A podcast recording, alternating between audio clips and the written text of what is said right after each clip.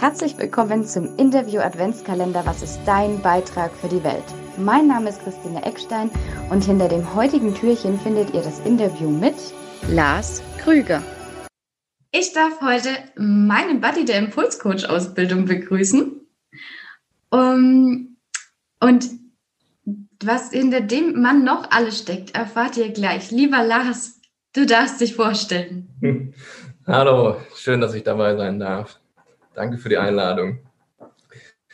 Ja, äh, ich darf mich vorstellen. Mein Name ist Lars Krüger. Ähm, ich bin 36 Jahre jung und ähm, ich arbeite teilweise selbstständig, teilweise angestellt.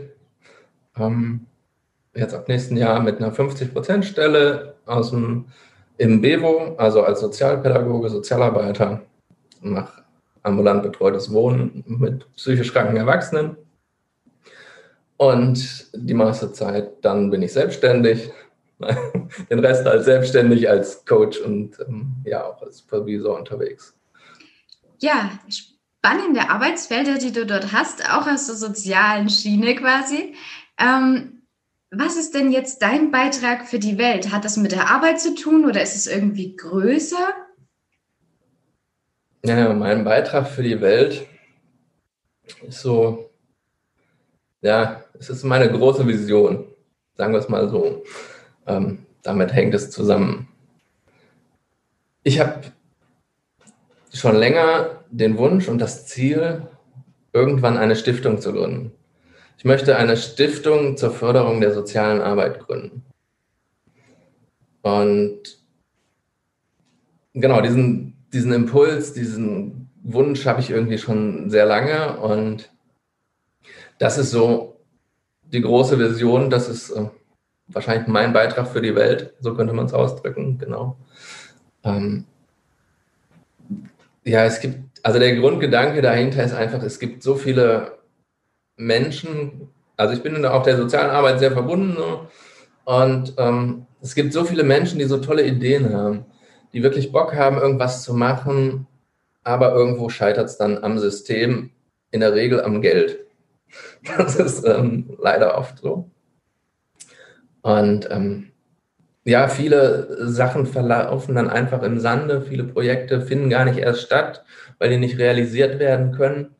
Aber nicht, weil es keine gute Idee ist oder weil das irgendwie Quatsch ist, was die Leute sich ausdenken, sondern im Gegenteil, es liegt irgendwo fehlt da der Ansporn, die Finanzierung oder irgendein Gedankenimpuls, der nicht da ist, ein, ein fehlendes Mindset, wo irgendwie die Gründer vielleicht nochmal nacharbeiten dürfen, ähm, wo ihnen dann aber letztendlich die Unterstützung fehlt.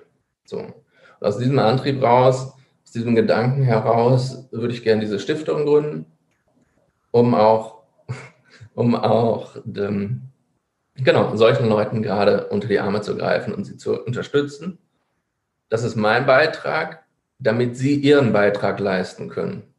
Damit sie fähig sind oder eine tragende Grundlage haben, mit dem sie dann ihre Herzensprojekte umsetzen können.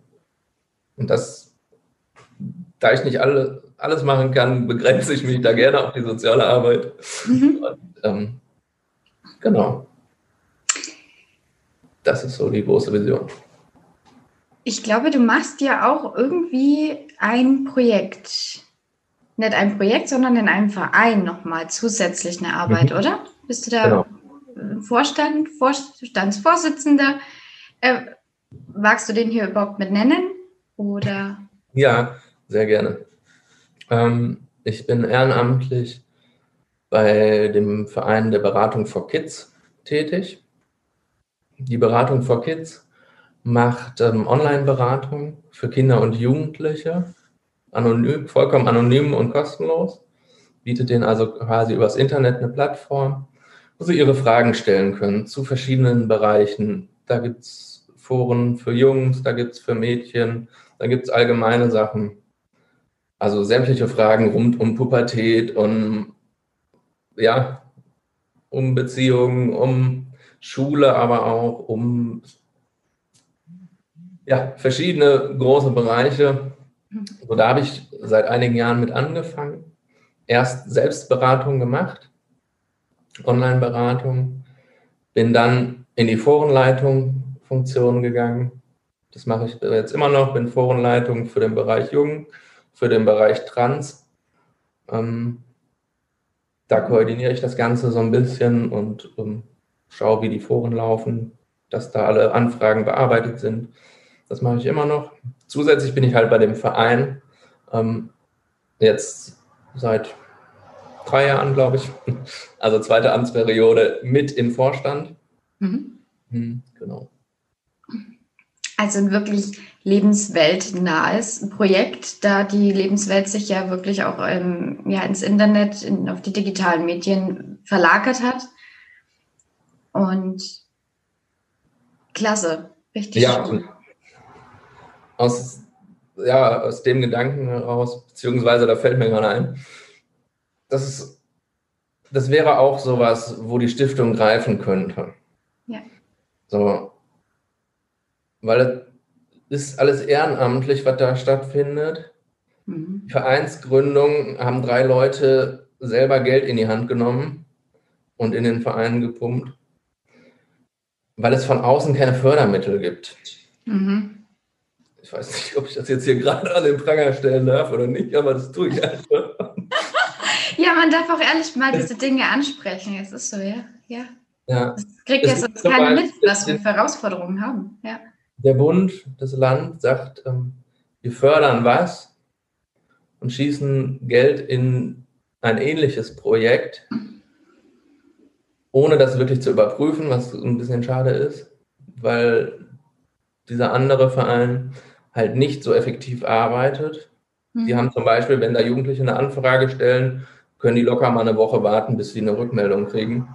Ist, äh, glaube ich, nicht Sinn der Übung. Nein, die Lebenswelt oder das Leben ist so schnell für junge Menschen. Das ist, da ist alles schon vorbei, wenn du nicht sofort ja. handeln kannst oder deine Infos kriegst. Ja, ja. Halt 24 Stunden Support. Mhm. Also er ist immer da. Cool. So, sofort antworten. Ja. ja, aber da sagt das Land oder ähm, der Bund halt, wir finanzieren ja schon was, ohne das irgendwie sinnhaft zu überprüfen, zu kontrollieren. Ja. Mhm. Jetzt nicht nur, weil ich da tätig bin, aber vom Prinzip für solche Sachen. Es gibt so tolle Projekte, die könnte man dann unterstützen mit so einer Stiftung. Toll. Das klingt nach einem großen Ziel. Und ähm, bisher, das Ziel steht ja jetzt noch an und da werden bestimmt noch die ein oder anderen Herausforderungen auf dich warten, ähm, die du meistern wirst. Aber was hast du denn in deinem Leben bisher so für große Herausforderungen ähm, gemeistert, was vielleicht auch für Ängste, durch die du gehen durftest? Ähm, und vielleicht magst du auch gleich mit sagen, ab wann es für dich leichter wurde. Was war das? War da irgendwie ein Satz, ein Gedanke, eine Situation, die dir dann irgendwie gezeigt hat, boah, wenn ich so damit umgehe, dann komme ich da durch? Punkt. Fragezeichen. Die größte Herausforderung hatte ich halt selbst. So. Ich nehme aber die Pointe vorweg, glaube ich.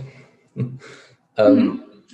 Den größten Mehrwert ist halt dieses Selbstbewusstsein, ähm, den Gedanken zu haben, ich schaffe das, ich kann das, ich darf an mich selber glauben und ich bin gut, so wie ich bin. Mhm. Naja, also ich habe seit meinem neunten Lebensjahr kreisrunden Haarausfall. Mhm. Und ähm, teilweise, ja, als Jugendlicher, als junger Erwachsener, teilweise gar keine Haare gehabt, weil das ist eine Autoimmunerkrankung, da fallen die Haare mal aus und dann kommen die mal wieder. Das ist immer so phasenweise mhm. gewesen. Und ähm, ja, Schule und so weiter, das war nicht ganz so spaßig. ähm, Stichwort Mobbing ne? und so sagt man heute. Früher hat das irgendwie keinen Menschen interessiert. so ist es ja. Ja. Und naja, das Besondere ist daran eigentlich, also am Gymnasium, ich war, ich habe mal einen Ausflug zum Gymnasium gemacht. Ja, manchmal reicht ein Ausflug. Ja, ich war da mal drei Jahre zu Gast. Schön. Und naja, da gab es halt größere und ähm, da war halt einer, einer, ein Typ, das war so ein, war der Redensführer, ne? Der halt immer irgendwie seine Clique irgendwie aufhetzen musste, um sich irgendwie zu profilieren oder sonst irgendwas. Und der war halt immer der, der am lautesten gerufen hat, ah, Kocek und äh, Platzkopf und hast du nicht gesehen. Ja. Naja, irgendwie ging das. Es war auch nicht so wirklich, also ich habe es nicht bewusst wahrgenommen, dass mich das so trifft. Mhm. Es war eher unterbewusst. Mhm. Großteil war alles okay. Aber worauf ich hinaus will, diesen Jungen habe ich später irgendwann mal wieder getroffen. Das war ganz kurios. Ich war inzwischen 22, 25 die Ecke, mhm. war mit meinen Freunden irgendwie in Essen-Scheid unterwegs. Wir sind, wie man es damals so gemacht hat, von Bar zu Bar gezogen. Und genau, haben da irgendwie Freitagabend irgendwie nett verbracht. Und wir waren, sind dann irgendwann nochmal ins Irish Pub gegangen. Und ich, ich komme da rein und sehe diesen jungen Mann da stehen. Er sieht mich an, stellt sein Bier ab, kommt auf mich zu, kommt auf mich zu, reicht mir die Hand und sagt, entschuldige, es tut mir leid, wir waren damals richtig scheiße zu dir. Und ich wünschte, ich könnte es ändern. Wow. Bitte verzeih mir. Wow. Genau. genauso, das war, ich wusste auch nicht wirklich, was ich sagen sollte. Ich habe ja, die Entschuldigung so angenommen und genickt. Das war schon ein krasser Moment. Das kann ich mir vorstellen. Das ist auch selten, dass ich das höre, aber ja, wenn wir erwachsen werden und anfangen, über uns nachzudenken, auch was wir alles getan haben, vielleicht auch, weil wir aus den eigenen Ängsten rausgehandelt haben, wir wollten auch cool sein, wir wollten selber anerkannt werden und so weiter. Und das, ja, ja dann ein paar Jahre später ähm, ist mir das Ganze nochmal überhaupt bewusst geworden. Ne? Mhm. Dann ähm, irgendwann mal angefangen, so zu reflektieren und so weiter. Ich habe mich selber weiterentwickelt und ähm, und dann habe ich halt festgestellt, dass das wirklich so ein Schlüsselmoment war. Mhm. Und das ist eigentlich der Grund, warum ich auch Coaching und so weiter mache. Weil ich bin davon überzeugt, jeder ist in der Lage, sich und sein Leben zu reflektieren. Ja. Und jeder ist in der Lage, sein Leben zu ändern, mhm. wenn er bereit dazu ist. Das war halt dieses große Schlüsselmoment. Ja. Cool. Das ist echt großartig. Um das abzuschließen, gibt es am Schluss noch eine letzte Frage. Jetzt kommt erst noch eine andere Frage und zwar: Was ist denn für dich dein Warum? Was lässt dich jeden Morgen aufstehen und mega motiviert weitermachen und ja, so viel, ja, keine Ahnung, Begeisterung und Freude in die Welt tragen? Es macht einfach mega viel Spaß, anderen Leuten beim Wachsen zu wachsen, nicht nur zuzusehen, sondern sie auch darin begleiten zu dürfen. Und ich helfe jeden Tag Menschen, ein besseres Leben zu führen. Mhm. Und das äh, zieht sich so durch. Also, ob ich das in der sozialen Arbeit mache, ne, im, im Bevo mit meinen psychisch kranken Erwachsenen, ich helfe ihnen jeden Tag selbstständiger zu werden. Mhm. Jeden Tag ein bisschen, ja, manchmal auch nur einen besseren Tag zu haben. So ihnen in ihren, im Rahmen ihrer Möglichkeiten so zu helfen und wieder eine neue Perspektive zu geben. Ich helfe ihnen ja dabei, ein selbstbestimmtes Leben zu führen.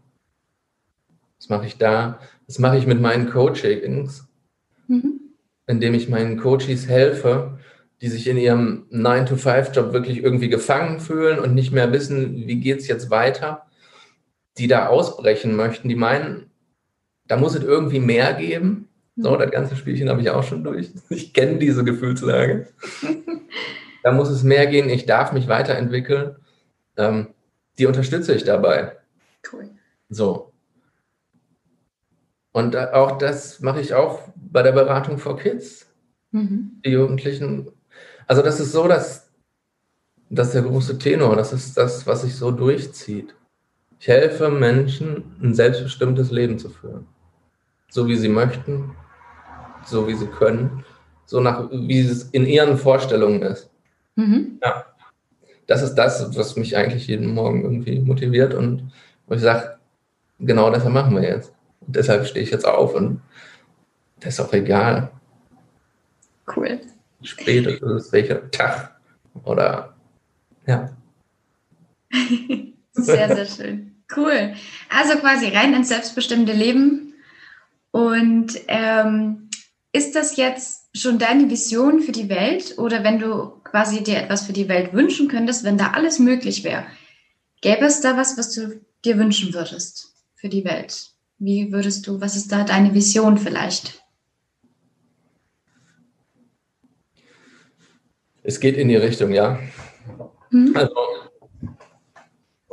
wenn ich mir was wünschen könnte oder so meine Vision für die Welt ist einfach, dass jeder wirklich selbstbestimmt leben darf. Das würde sehr viel ausmachen. So, jeder darf so leben, wie er möchte. Jeder darf das tun, was er möchte. Und ich glaube, da steckt so viel mehr hinter. Wenn du Mhm. Sollen, wir, sollen wir mal eine ganz verrückte Zukunftsvision machen, wenn jeder selbstbestimmt leben dürfte? Ne? Ja, mach mal. Das klingt jetzt spannend hier.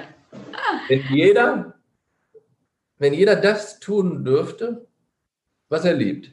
Mhm. Jeder macht den Job, wo er wirklich Bock drauf hat, weil ihm das Spaß macht. Mhm. Und im Ernst, wofür brauchen wir dann Geld? Wenn der Bäcker Bock hat, Brötchen zu verkaufen, dann macht er das. Der gibt die dann ab.